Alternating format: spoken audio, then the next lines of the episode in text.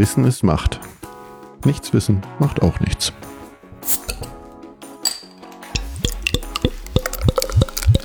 Herzlich willkommen zu einer neuen Folge von Macht FM. Hallo Rebecca. Hallo Aline. Anlässlich des Nur-Toleranz-Tags, der am 6. Februar ist, wollen wir uns heute über weibliche Genitalverstümmelung austauschen. Und äh, du kannst da, glaube ich, sehr viel drüber erzählen, weil du warst mal Referentin bei Amnesty. Ja, genau. Also ich ehrenamtliche Referentin natürlich. Ne? Ähm, ich war in einer Themengruppe, in einer sogenannten, und da hatte jeder so sein Themenfeld. Und da die Vorgängerin das nicht mehr weitermachen wollte, habe ich damals das Thema übernommen. Und das ist äh, hochspannend, weil man da auch sehr viel machen kann. Zu der Zeit war ich noch in Berlin. Ich saß also da auch am runden Tisch. Also es blieb ja so ein bisschen mir überlassen, was ich dann da so mache.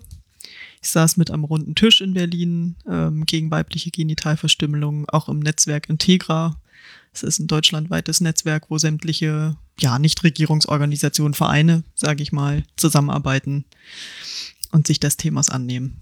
Und äh, welche Aufgabe hattest du denn jetzt genau, wenn du sagst, dein Thema war da weibliche Genitalverstümmelung? Also wie kann ich mir denn dieses Engagement da dann vorstellen? Also das war ganz unterschiedlich, kam auch so ein bisschen quasi auf meinen, auf meine, meinen Antrieb an.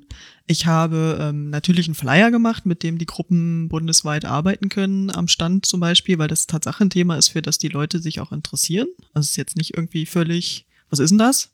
Sondern es ist durchaus bekannt und ähm, Gruppen, Amnesty-Gruppen wollten vor Ort dazu arbeiten und die Menschen haben sich auch fürs Thema interessiert. Und bei Amnesty ist ja so ein bisschen, ähm, wir arbeiten normalerweise durchaus mit Petitionen, die sich an staatliche Einrichtungen, sage ich mal, Ministerien etc. wenden. Das macht bei dem Thema weniger Sinn. Also habe ich dann überlegt, was kann ich dann noch machen? Eben mich vernetzen. Und gerade die Vernetzungsarbeit ist in meinen Augen eins der mitentscheidendsten Dinge, um dieses Thema anzupacken. Ich habe auch Bildung gemacht, das ist das zweitentscheidendste in meinen Augen, was man tun kann. Ähm, ich habe mit meiner Gruppe in Berlin zum Beispiel dann auch Menschenrechtsbildung gemacht. Da haben wir lange überlegt, wie und ob wir das machen. Das macht man ja dann mit Schülern, ne? wie Thema ist natürlich heikel, triggert man da was, kann man das machen. Aber wir haben das gemacht und das auch, ähm, also gut angekommen, klingt jetzt irgendwie blöd, aber ähm, wurde ne, sehr, war sehr informativ einfach für die Menschen, die dann auch selber sozusagen was machen wollen. Das waren so die zwei Sachen, die ich am wichtigsten fand und die ich auch gemacht habe. Mhm. Ist ja nur Toleranztag und äh, wenn man diesen Tag gar nicht so auf dem Schirm hat, dann muss man ja erstmal überlegen, um, geht es allgemein um nur Toleranz gegenüber was? Und dann taucht ja auch die Buchstaben FGM auf, also FGM. Genau. Wir sprechen ja über weibliche Genitalverstümmelung.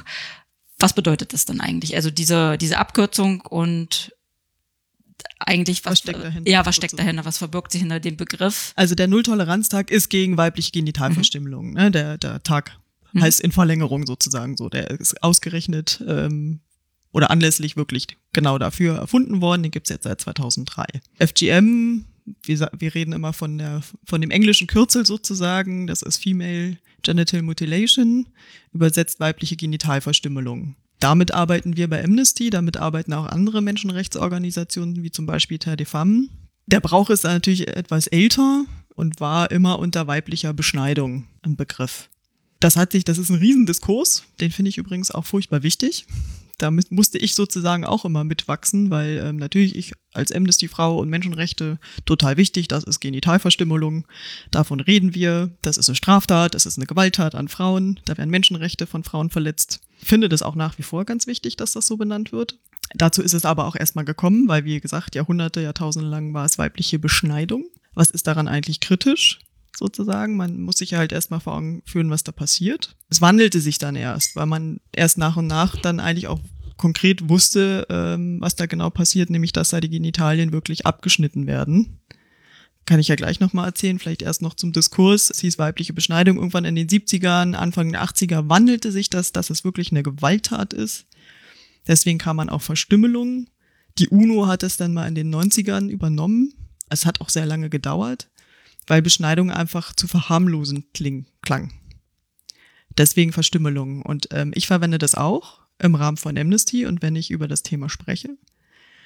Habe aber immer bei Veranstaltungen gesagt, im Zusammenhang aber mit betroffenen Frauen oder wenn ich dann über die betroffenen Frauen spreche, dann spreche ich von Beschneidung.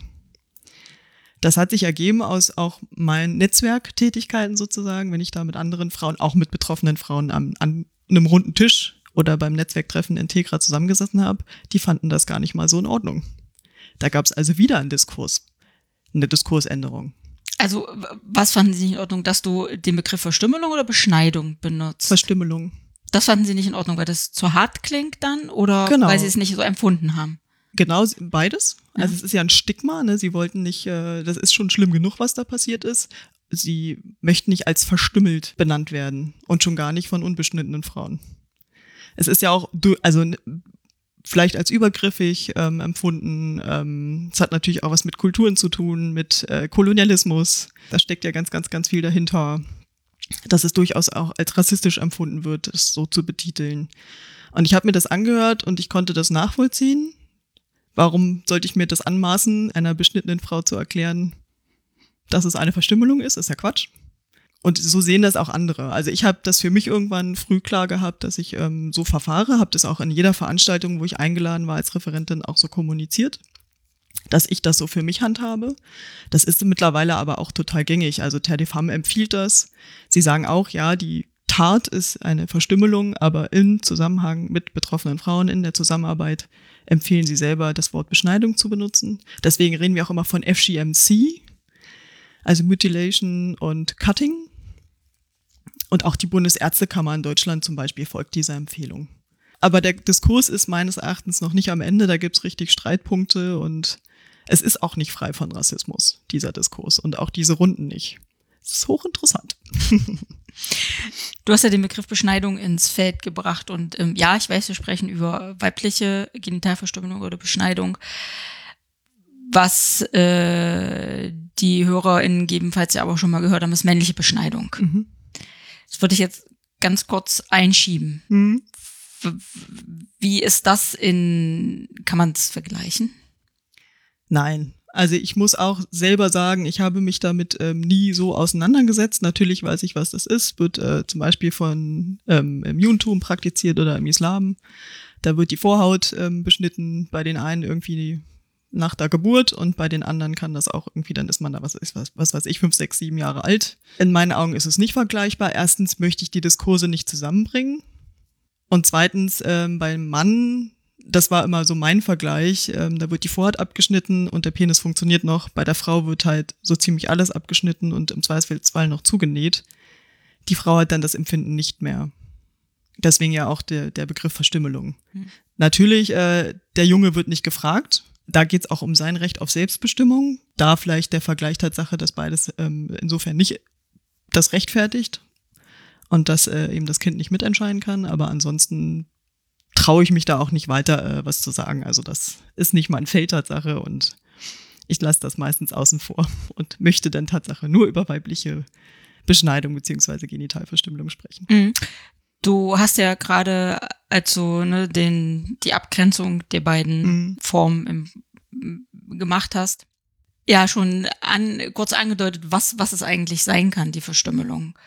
Kann man da so sagen, da gibt es so verschiedene Formen? Also man unterscheidet äh, in- verschiedene Typen. Man redet von Typ 1, 2, 3, 4. Typ 1, jetzt muss ich mal mit Begriffen um mich schlagen, ist die Klitoridektomie.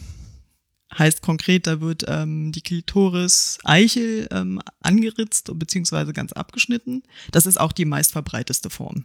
Auch nicht vergleichbar übrigens mit der männlichen Beschneidung, weil natürlich, wenn die Klitoris abgeschnitten ist, eine Klitoris ist, ähm, ist ja sehr groß. Nach draußen hin äh, guckt nur ein bisschen was raus. Die hat, äh, glaube 8000 Nervenenden, also es ist natürlich sehr schmerzvoll, deswegen ist das jetzt nichts harmloses. Bei Typ 2, das ist die Exzision, wird auch die Klitoris abgeschnitten plus die ähm, Schamlippen, die kleinen und die großen. Und bei der dritten, beim dritten Typ, das ist die sogenannte Infibulation, das wird auch alles abgeschnitten und dann noch zugenäht. Mit den verschiedensten Sachen, mit, mit ähm, Haaren oder mit Dornen, so dass dann nur noch so ein ganz kleiner, äh, man sagt immer so Fingernagel groß, beziehungsweise, also vom Kleinfinger, beziehungsweise vom Streichholz großen Loch bleibt, woraus man dann urinieren muss und auch das Menstruationsblut abfließt. Man spricht dann auch noch Tatsache in dem Zusammenhang, ähm, Frau wird ja dann auch irgendwann heiraten, gegebenenfalls Kinder kriegen, dafür werden sie auch beschnitten. Da wird sie aufgeschnitten zum Teil und danach wieder zugenäht. Also das äh, muss man in dem Zusammenhang auch noch wissen. Typ 4 ist so ein bisschen, habe ich immer das Gefühl, nicht so ganz greifbar. Da fallen so unterschiedliche Sachen rein, wie Ausschaben oder auch Ausbrennen, aber auch äh, kosmetische Operationen.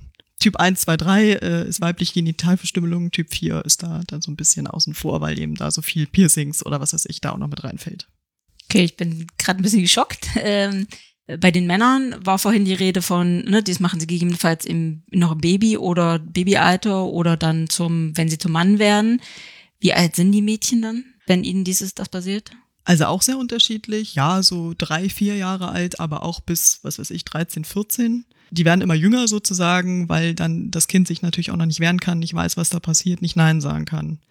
Ansonsten ist es durchaus, aber das ist völlig unterschiedlich, ähm, Land von Land zu Land, von Dorf zu Dorf sozusagen unterschiedlich. Es gibt das aber auch als Ritual, äh, Initiationsritual, sozusagen vom Kind äh, zum Erwachsenen, dass man das dann initiiert.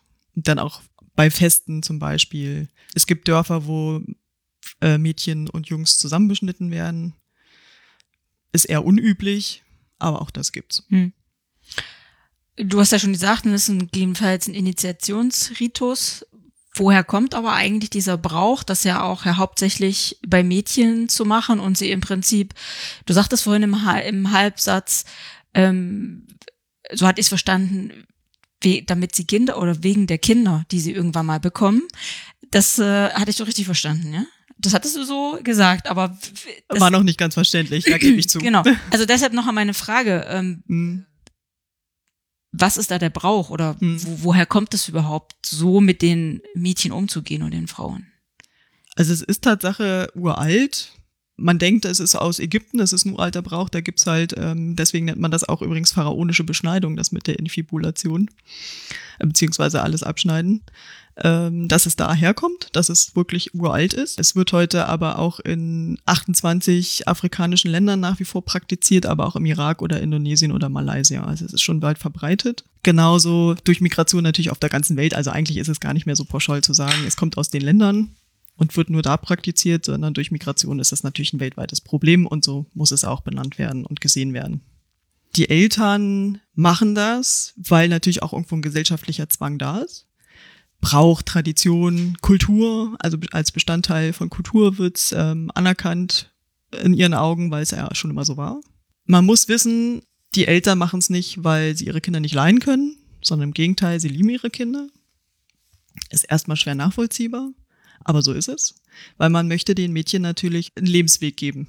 Was da heißt auch, dass man dann eben heiratet und auch Kinder bekommt. Und ansonsten hat man diesen Status nicht. Du kannst in der Gesellschaft durchfallen, wenn du eben nicht beschnitten bist. Und dann kannst du nicht mehr teilhaben, sozusagen. Und das ist ganz wichtig. Und genauso ist es ja dann auch für einen Mann wichtig, eine beschnittene Frau vielleicht zu heiraten. Das steckt da eigentlich dahinter. Also auch natürlich Mythen. Was weiß ich, äh, wenn ich eine, keine beschnittene Frau geheiratet habe als Mann, dann verweckt das Gemüse im Garten.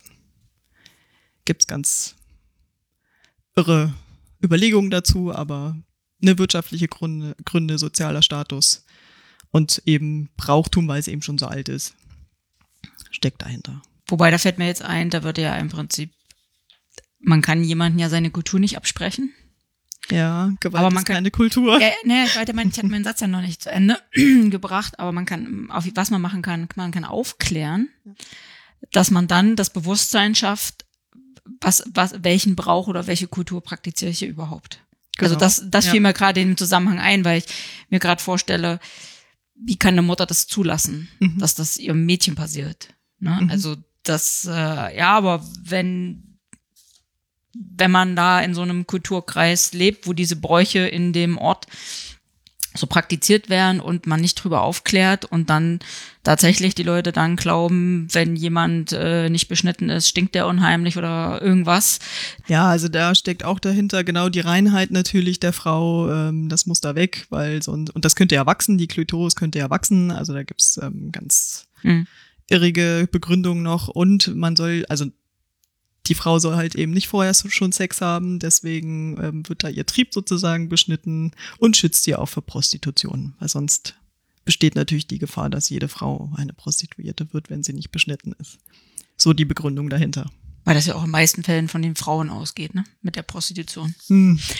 Ähm, aber das, du hast ja jetzt schon im Prinzip, sind das ja ein paar Folgen, soziale Folgen für die Mädchen. Also, aber wenn sie nicht beschnitten sind. Welche Folgen ergeben sich für die Frauen, die beschnitten sind? Das hat man sein Leben lang. So ist es. Äh, man hat das sein Leben lang. Es tut unglaublich weh. Hatte ich ja gerade schon gesagt, so eine Klitoris hat eben 8000 Nerven ähm, und das tut unglaublich weh.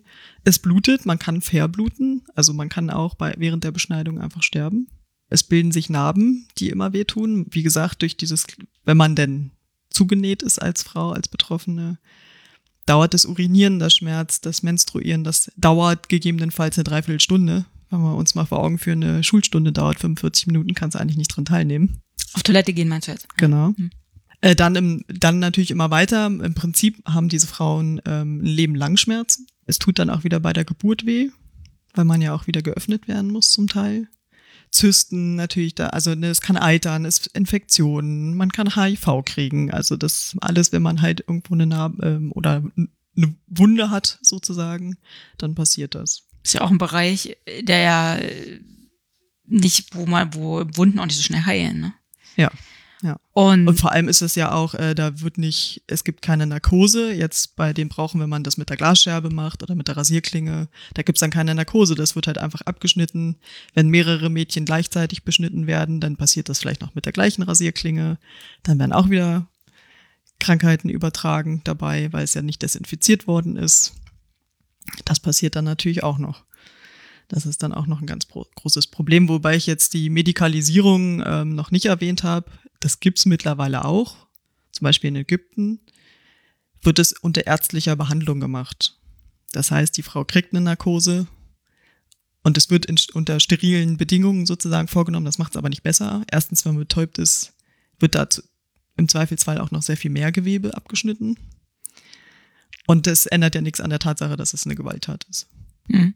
Du sagst gerade schon Gewalttat, ne? Also ja, auch wenn es unter hygienischen Bedingungen wahrscheinlich die meisten finden nicht so statt. Mhm. Da werden ja auch Rechte verletzt. Ist es strafbar in den Ländern? Wahrscheinlich ja nicht. Zum Teil. Doch, also auch da hat sich schon was geändert. Auf Aufklärung können wir nachher nochmal zu sprechen können, kommen, aber erstmal, was Verbote angeht, da setzt man sich schon seit Jahr, sehr vielen Jahrzehnten jetzt auch für ein. So ist es nicht. Also wir können auch über Europa reden, da gibt es auch Verbote in Spanien, in Frankreich, in Italien, Schweden, auch in Deutschland. Um es mal zu nennen, Paragraph 226a Strafgesetzbuch. Es ist ähm, unter Strafe gestellt, auch unter Bußgeld und, und Haftstrafen. Für, auf jeden Fall für die Person, die es ausübt. Und Eltern vielleicht wegen Anstiftung mit Täterschaft. Und es gab auch schon Strafprozesse in Europa deswegen, weil natürlich hier, wie gesagt, durch Migration gibt es das überall. Auch hier gibt es die Communities, wo das vielleicht ähm, gemacht wird. Und auch die Auslandsstraftat mittlerweile ist seit äh, 2015 gibt's das. Das heißt, auch für Auslandsstraftaten kann man in Deutschland dafür belangt werden. Das ist ganz, ganz wichtig. Das wurde nämlich am Anfang vergessen. Und in den Ländern selber ist es auch ganz unterschiedlich. Auch in Ägypten ist es nicht gestattet. Aber Verbote, Gesetze muss man auch erstmal kennen. Ich finde es ganz, ganz wichtig, dass es die gibt, weil es heißt, ja, die Gesellschaft und der Staat sagt, nein, ist eine Gewalttat, wir verbieten das. Das heißt aber noch nicht, dass es umgesetzt wird. Und das heißt leider auch noch nicht. Es gab nämlich einen Fall in Ägypten, wo ein Mädchen nachweislich an der Verstümmelung, auch wenn sie ähm, unter Narkose war, daran verstorben ist. Vater und Arzt wurden aber am Ende freigesprochen. Also auch das passiert. Und das ist auch in, in anderen Ländern. Viele haben da Gesetze, wo es verboten ist, wo es vielleicht sogar wirklich Bußgelder von mehrere tausend Dollar gibt. Aber man muss da auch erstmal hinterherkommen. Die Menschen vor Ort müssen davon eben auch Kenntnis kriegen, dass es verboten ist. Und das ist ja zum Teil von Dorf zu Dorf ganz unterschiedlich. Und dann weiß man das vielleicht noch gar nicht. Und das heißt auch nicht, ja, okay, Straftat eine Tatsache, aber was bedeutet das noch für meine Familie, für meine Tochter und so weiter und so fort? Also halte ich vielleicht doch an dem Brauch fest. Und die Mädchen werden immer jünger. Da muss man auch erstmal herausfinden, hm, ist das Mädchen jetzt beschnitten oder nicht. Kann ja schlecht nachgucken. Jedenfalls nicht jederzeit. Ja.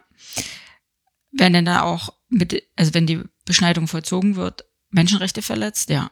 Ja, also der Diskurs ist auch ganz wichtig, dass das eben ähm, so benannt wird. Also dass da nicht nur das Recht auf körperliche Unversehrtheit zum Beispiel Recht auf Gesundheit wird verletzt. Aber natürlich auch Recht auf reproduktive ähm, Gesundheit. Also, ne, wenn ich Kinder haben möchte, etc., ähm, das gehört ja genauso dazu. Und das Recht auf Selbstbestimmung. Und meiner Meinung ja auch immer, das hatte ich ja vorhin gesagt, wenn man ähm, eine Dreiviertelstunde braucht, um zu menstruieren als Mädchen und an der Schulstunde nicht mit teilnehmen kann, dann verletzt das in meinen Augen auch irgendwo das Recht auf Bildung. Weil es mir in dem Moment gar nicht möglich ist, daran teilzunehmen. Hm. Du meinst aber urinieren. Menstruieren dauert ja länger als eine Dreiviertelstunde. Äh, beides. Ja. Also ich meine, Ja, ja, also ne, beim, wenn Hm. du auf Toilette gehst, Ja. bist du die Dreiviertelstunde weg, ja. aber Urin. an den, ja, aber die, die Menstruation macht's ja im Prinzip noch länger. Mhm. Du kannst ja wahrscheinlich an den drei, vier Tagen, in dem du menstruierst, nicht, de definitiv nicht in die Schule gehen, weil wieso Mhm. das, Mhm. ja. Wir hatten die Aufklärung ja schon mal angesprochen. Was kann man also unternehmen? Wie kann man aktiv werden? gibt es ganz unterschiedliche Ansätze, natürlich auch vor Ort. Ähm, ist ganz wichtig, dass die Mädchen eben zur Schule gehen, das lernen. Da gibt's ne, jede Menge Dörfer. Also es ist jetzt nicht so, dass da irgendwie alles Steinzeit ist. Im Gegenteil, es wäre auch völlig fatal, das, glaube ich, so darzustellen, sondern da gibt's ganz, ganz viele äh, Initiativen, die da mitarbeiten, dass da Mädchen sind, die sich dagegen stellen und sagen, okay, mir passiert's nicht und ich möchte auch nicht, dass das meiner kleinen Schwester zum Beispiel passiert. Und es ist auch ganz, ganz wichtig, dass sie weiter zur Schule gehen, dass sie Lehrer haben und solchen, ich sag mal auch Sexualkundeunterricht haben, wo sie auch eine intakte Vulva sehen. Und ja, es ist was Schönes und äh, da ist überhaupt nichts Schlechtes dran. Das ist sowohl für die Mädchen wichtig als auch für die Jungen. Die da dürfen natürlich auch nie vergessen werden in dem Punkt. Ähm, auch die Rolle der Männer ist natürlich ganz, ganz wichtig, dass die da auch alle mitziehen und genauso aufgeklärt werden. Aber hauptsächlich der Schulunterricht ist wichtig. Es gibt auch ganze Dörfer, die sich ähm, schon erklärt haben, nein, wir machen da nicht mit, wir, wir schaffen das ab. Auch übergreifend. Ähm, ich glaube, im Senegal gibt's da diverse Dörfer, die da mitgemacht haben. Das kann man zum Beispiel machen. Und halt wir in zum Beispiel Europa, ich kenne oder Deutschland besser gesagt, ähm, eben Amnesty, Teddyfam, es gibt Nala e.V., das wird von Fadul Mukorn zum Beispiel gemacht. Ne? Die sind da auch ganz aktiv, helfen erstens betroffenen Mädchen. Also die machen ähm, ja, Arbeit mit Menschen. Teddyfarm macht zum Beispiel Lobbyarbeit oder Pressearbeit dazu. Öffentlichkeitsarbeit ist natürlich auch ganz, ganz wichtig. Genauso wie Amnesty. Und wie gesagt, die Netzwerkarbeit ist insofern wi- wichtig, dass ähm, die ganzen Aktivistinnen, die sich dagegen einsetzen, auch mit den Communities, mit den Frauen zusammenarbeiten, weil das hat nochmal einen ganz andere, einen ganz anderen Blick reingeholt und ähm, dass man dann auch wirklich das von innen anpacken muss. Also nicht nur von oben, das geht gar nicht, sondern man muss von, von innen, da wo es schwer ist, da muss man hin. Du sagtest gerade, Nala e.V. war das, ne? Ähm, hilft auch den Betroffenen. Heilungschancen ist jetzt, ist das eigentlich der richtige Begriff, aber hat man die Möglichkeit, zum Beispiel die Klitoris oder Schamlippen zu rekonstruieren? Kann man den Frauen, wenn sie das dann wollen, auch helfen? Das gibt's, wenn auch noch nicht äh, lange. Also im Prinzip galt es ja jahrtausende lang als irreparabel. Was weg ist, ist weg. Aber das gibt's mittlerweile. Ähm, es gibt zum Beispiel das Desert Flower Center in Berlin. Das gehört zum Krankenhaus Waldfriede. Jetzt habe ich, müsste ich nochmal nachliefern, seit wann. Aber die haben mittlerweile schon 500, über 500 Frauen geholfen.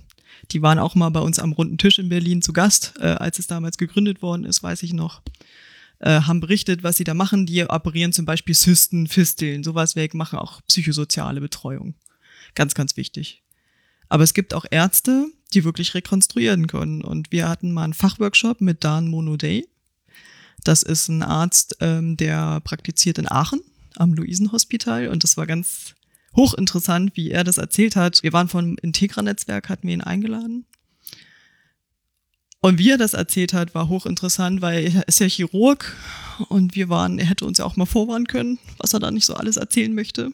Aber war hochinteressant, auch die betroffenen Frauen, so von wegen, oh, dass sie uns das erzählen, dass sie das machen, das gibt uns so viel, ähm, weil er wirklich, Tatsache, das hat auch er erfunden, sag ich mal. Die Klitoris ist ja riesig. Mit seinen Worten sieht er aus wie eine Wünschelrute. Wir fanden es auch ein bisschen lustig, tatsächlich, auch wenn es überhaupt nicht lustig war. Und da sie nach innen so groß ist, kann man sie ja quasi auch wieder ein Stück nach außen holen. Und die Schamlippen, die rekonstruiert er auch, indem er Hautgewebe zum Beispiel vom Innenschenkel nimmt und die dann rekonstruiert. Und das war total ergreifend, sozusagen, wie er das erzählt hat. Und ähm, danach war noch Raum für Fragen. Vielleicht kann ich das doch kurz erzählen. ähm, da gingen sämtliche Arme hoch, meiner auch. Und dann fragte eine Frau, und? Funktioniert's? Alle Arme gingen wieder runter, meine auch. Und dieser Mann, der da ja eigentlich relativ offen über alles gesprochen hatte, über wie gesagt Wünschelrouten und was weiß ich nicht alles, setzte sich plötzlich hin und so, ach, das ist mir immer so unangenehm, die Frage. Aber ja, Frauen haben ihm gesagt, irgendwie auf einer Stufe von, irgendwie erst war es bei drei, dann ist es bei sieben. Also auch das, ähm, also gerade für die Frauen ist es natürlich ganz, ganz wichtig, dass das passiert, dass sie da auch, ja, auch wirklich wieder was haben, was sie angucken können, was schön ist. Ähm, genau, weil sie sich vielleicht vorher nicht als schön empfinden. Das ist ja ganz, ganz wichtig. Hm. Also die Frage zählt jetzt auf sexuelle Stimulierung, dass sie einfach das auch ja, überhaupt funktioniert, was empfinden. ja, genau, das Empfinden. Empfinden, Genau, weil ja. das ist natürlich auch eine Folge, wenn man äh, die Klitoris dann nochmal abgeschnitten hat. Die, wie gesagt, sie ist ja groß. Weiß nicht, ob das immer alle Männer so wissen, dass sie groß ist und aussieht wie eine Wünschelrute. Natürlich ist die nicht nur an der kleinen Perle irgendwie empfindsam, sondern auch irgendwie daneben. Das muss man, ma, muss man dann halt nur wissen. Also das sexuelle Empfinden ist während oder nach der Beschneidung eben sehr, sehr eingeschränkt. Und hier gibt er sozusagen was zurück. Mhm. Also für die Frauen, die das äh, dann ja schon, das ja sagt, 500 äh, Rekonstruktionen fanden da schon statt. Nee, das, so. das war Desert Flower Center, das ist halt in Berlin, Dan Mono Day ist in Aachen, das waren jetzt zwei verschiedene Ja, Sachen okay. Tatsache. Aber auch Berlin ist ja, ähm, muss man vielleicht auch dazu wissen, da kann quasi jede Frau, die davon erfährt, dahin. Das zahlt die Krankenversicherung, das ist kostenlos. Also wenn man in Deutschland versichert ist, dann zahlt das die Krankenversicherung. Man könnte aber auch, wenn man jetzt in, was weiß ich, in Kenia davon hört, sich auf den Weg machen. Und da steckt ja, Boris Deary ist die, hat die Schirmherrschaft darüber, ähm, dann übernehmen die auch die Kosten, sozusagen. Mhm. Was ändert sich für die Frauen dann? Also du sprachst ja vorhin auch von äh, Schmerzen und die sind nicht nur im Genitalbereich, weil es das auf den ganzen Körper auswirkt. Können sie dann ein Stück weit besser A, ihren Körper wahrscheinlich akzeptieren und auch besser in Anführungsstrichen leben, weil sie, weiß man da, wie sich das auf die Frauen auswirkt, wenn sie vielleicht auch ein neues Körpergefühl oder überhaupt ein Körpergefühl bekommen? Also so wie die Ärzte gesprochen haben, ja, es ist natürlich überhaupt nicht einfach, da überhaupt vorstellig zu werden. Und manche sind auch geschockt und kommen nie wieder. Die möchten da auch gar nicht drüber reden. Also ich glaube, es ist jedes Mal ein Prozess. Ich kenne jetzt keine Studien, muss ich zugeben. Ähm, ich weiß jetzt auch nicht, ob es mittlerweile schon welche gibt. Also für die Frauen natürlich, also wird das sehr, sehr viel ausmachen, dass sie darüber reden können. Überhaupt der Weg dahin, wie gesagt, ist schwierig, dass sie dann darüber reden können, dass sie auch danach vielleicht ein anderes Leben führen können. Genau. Auf jeden Fall mit weniger Schmerzen. Drüber reden können ist eigentlich das Stichwort, Mhm. dass ähm, man genau das, was wir jetzt machen, einfach aufklärt Mhm. und schon mal, wenn man eigentlich gar keine Vorstellung hat, jetzt überhaupt schon mal weiß, worum geht es überhaupt, was ist der Null-Toleranz-Tag, Mhm. ne? Äh, wie, wie ich eingangs sagte, wenn man das vielleicht noch mal so hört, fragt man, nö, was ist das überhaupt? Und dass ja im Prinzip Aufklärung hier das Zauberwort ist. Ja, genau, genau. Und vielleicht auch irgendwo, dass ja, es geht ja um die Vulva, die ist hier ein Tabu und wir wollen ja auch helfen, dass es nicht so ist. Und gerade bei dem Thema, das ist ja nun wirklich, ähm, da tut man der Vulva sozusagen mehr als Gewalt an, dass Frauen sich dafür auch absolut nicht schämen müssen und da zu sich selber stehen können. Und müssen. Ja.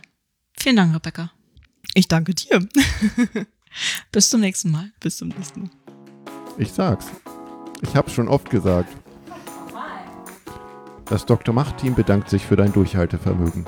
Möge die Macht mit dir sein. Oder mit mir.